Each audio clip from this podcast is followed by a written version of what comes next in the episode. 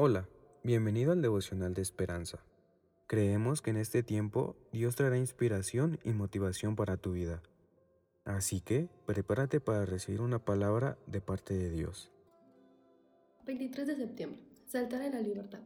Saldréis y saltaréis como a becerros de la manada. El autor nos dice, Juan, un agricultor, se sintió tan conmovido cuando leyó, Mas vosotros los que teméis mi nombre, saldréis y saltaréis como becerros de la manada, que oró para recibir vida eterna en Jesús.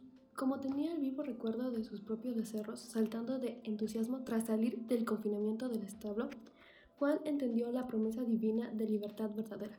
La hija de Juan me contó una historia porque habíamos estado hablando de las imágenes en Malaquías 4, donde el profeta distingue entre aquellos que reverenciaban el nombre de Dios y los que confiaban en sí mismos.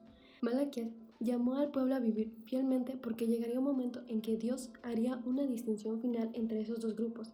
En ese contexto, usó la imagen inesperada de un becerro saltarín para describir el gozo indescriptible que experimentará el grupo fiel cuando nazca el sol de justicia y en sus alas traiga salvación.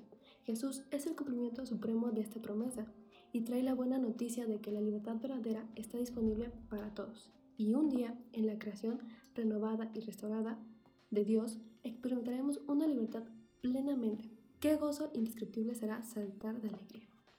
Con nuestro Dios tenemos la libertad justa y necesaria que necesitamos. Oremos.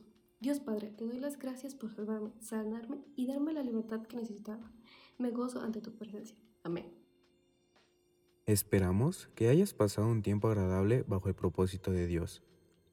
Te invitamos a que puedas compartir este podcast con tus familiares y amigos para que sea de bendición a su vida.